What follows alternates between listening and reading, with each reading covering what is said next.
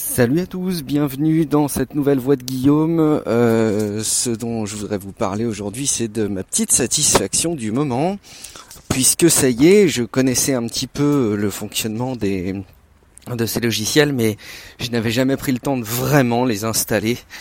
Euh, il s'agit des gestionnaires de mots de passe. Alors il y en a plusieurs, il y en a qui connaissent euh, LastPass, euh, si je me trompe pas, il y a Dashlane aussi, euh, le petit icône euh, en forme de cerf blanc là sur fond rouge.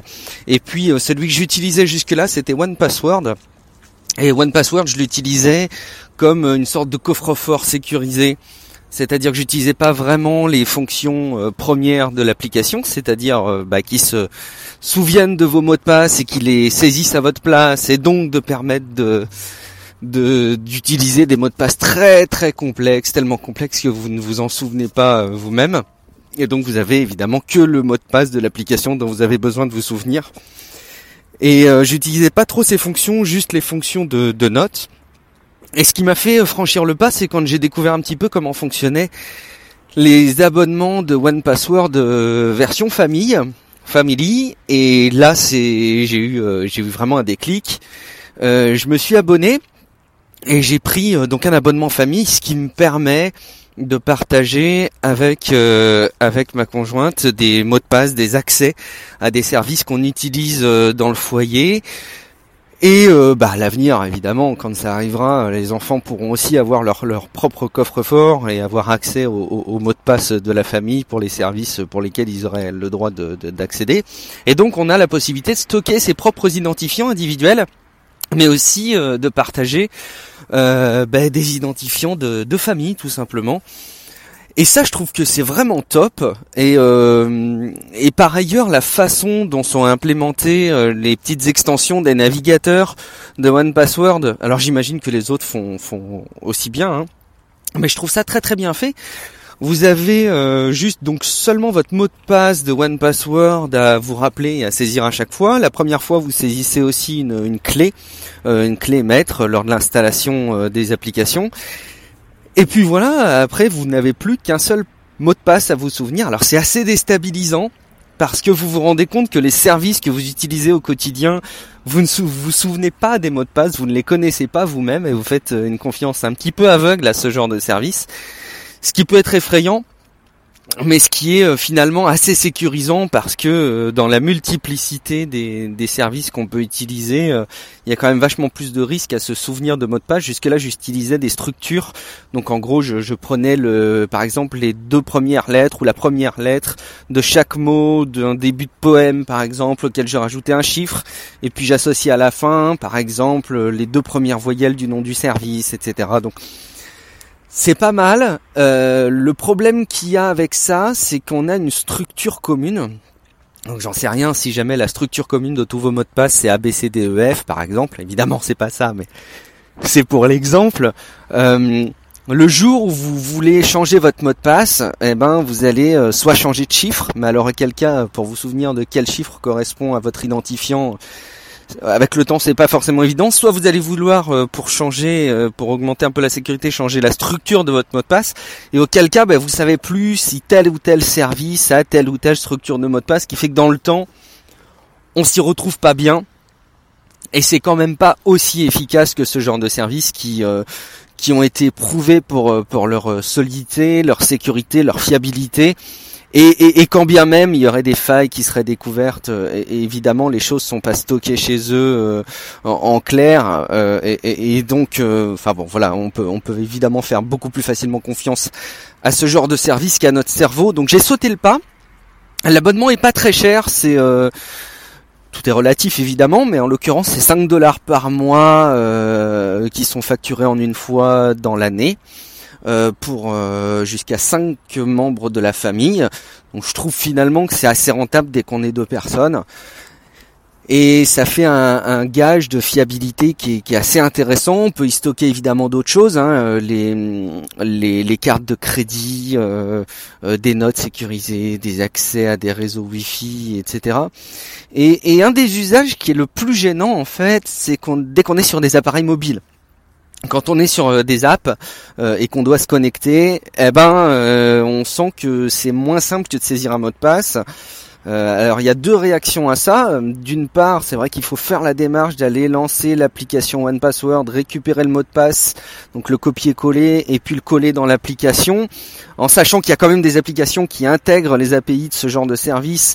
Euh, j'ai par exemple en tête, si je me trompe pas, Plex qui permet d'aller euh, chercher un mot de passe OnePassword. Donc on n'a que son mot de passe OnePassword à saisir et puis ça, ça vous log dans, dans le service. Et en même temps, cette difficulté, elle est euh, contrebalancé par la confiance que vous pouvez avoir dans ce genre de service. Et dans le fait que vous vous dites bah, purée ça y est euh, mes services ils sont quand même bien blindés d'un point de vue sécurité. Et avant de prendre possession de mon compte euh, en, forçant le mot de passe bah, va falloir se lever tôt. Et cette satisfaction finalement elle prend le pas sur la complexité tout à fait relative qui est rajoutée par le fait que tout ça c'est géré par euh, par une seule appli euh. L'abonnement est assez intéressant au passage puisque toutes les applis sont évidemment fournies euh, quand vous vous abonnez. Donc sur Mac, je crois qu'elle est, elle est pas forcément donnée à la base. Je crois que vraiment les gens qui achètent l'application Mac sans souscrire le service font vraiment pas un bon calcul selon moi. Mais enfin bon, il y a peut-être des choses que j'ai pas que j'ai pas tout à fait comprises. Et voilà, je voulais tout simplement vous partager l'amour que j'ai pour ce pour ce service. Euh, la mise en place est simple, on est bien guidé et, et, tout ça est, vraiment convaincant. Et je pense que ça gagnerait vraiment jusqu'à ce qu'on trouve des solutions idéales de, de, sécurisation des accès des services, à se pencher sur ce type de de, de services tels que tels que OnePassword, LastPass ou, ou encore euh, Dashlane, comme je le disais, mais il y en a peut-être d'autres. Euh, un petit un petit clin d'œil aussi, vous savez, pour le mot de passe maître du service, euh, il recommande de hum, d'évidemment mettre un mot de passe très complexe, au moins, enfin relativement complexe en tout cas, puisque si vous mettez euh, ABCDEF, là encore, euh, ou un 2, 3, 4, AZERTY, etc. pour votre mot de passe maître One Password, vous avez euh, bah, l'ensemble de vos accès qui sont qui sont fragilisés. Et il donne quelques astuces pour générer un mot de passe qui soit à la fois complexe et mémorisable. Euh, on peut en générer plusieurs, choisir celui qu'on veut, et, j'ai trouvé qu'il y avait une euh, structure de mot de passe qui se répétait, qui était assez pertinente si jamais vous voulez pas passer dans ce type de service et que vous voulez vous créer un mot de passe pour un service en particulier, etc c'est euh, d'utiliser ben trois choses qui se représentent visuellement et de les séparer par euh, deux fois le même caractère.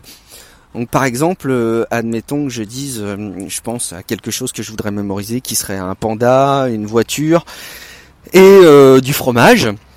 Vous pouvez même les dessiner, ça vous aide à les mémoriser. Euh, vous dessinez une petite voiture, même si vous dessinez pas bien, évidemment, une petite voiture, une tête de panda et un fromage. Et puis vous pouvez mettre par exemple un point d'exclamation entre ces trois mots. Euh, donc ça va faire euh, une voiture, un point d'exclamation, un panda, un point d'exclamation et un fromage. Et euh, si vous voulez, vous pouvez par exemple utiliser ces mots en anglais ou pourquoi pas en italien, en espagnol, dans une langue que vous appréciez. Et votre mot de passe est constitué donc de ces trois mots séparés par euh, deux caractères. Et ça, c'est suffisamment complexe pour que ce soit difficilement violable. Il n'y a pas de, mot de passe inviolable, hein, mais celui-ci sera probablement difficile à, craquer. Et le fait que vous ayez pu dessiner trois objets, trois choses, trois euh, éléments visuels qui représentent ces trois mots, euh, fait que votre mémoire va être très facilement sensibilisée à ce mot de passe. Voilà, c'est une petite astuce si jamais vous êtes euh, frileux euh, à l'usage de ce type de service. Peut-être que cette méthodologie de création de mot de passe euh, vous, vous séduira, ou sinon celle que dont j'ai parlé juste avant, constituée de, de débuts de lettres, d'une série de de début de lettres, des mots d'un poème, d'une chanson que vous appréciez, d'un livre que vous connaissez par cœur, suivi de quelques caractères liés au nom du service, par exemple, ou de la couleur du logo du service, j'en sais rien, avec quelques chiffres. Mais comme je vous l'ai dit dans le temps, c'est beaucoup moins fiable que ces applications. Donc jetez peut-être un coup d'œil. À très bientôt pour une prochaine voix de Guillaume. Ciao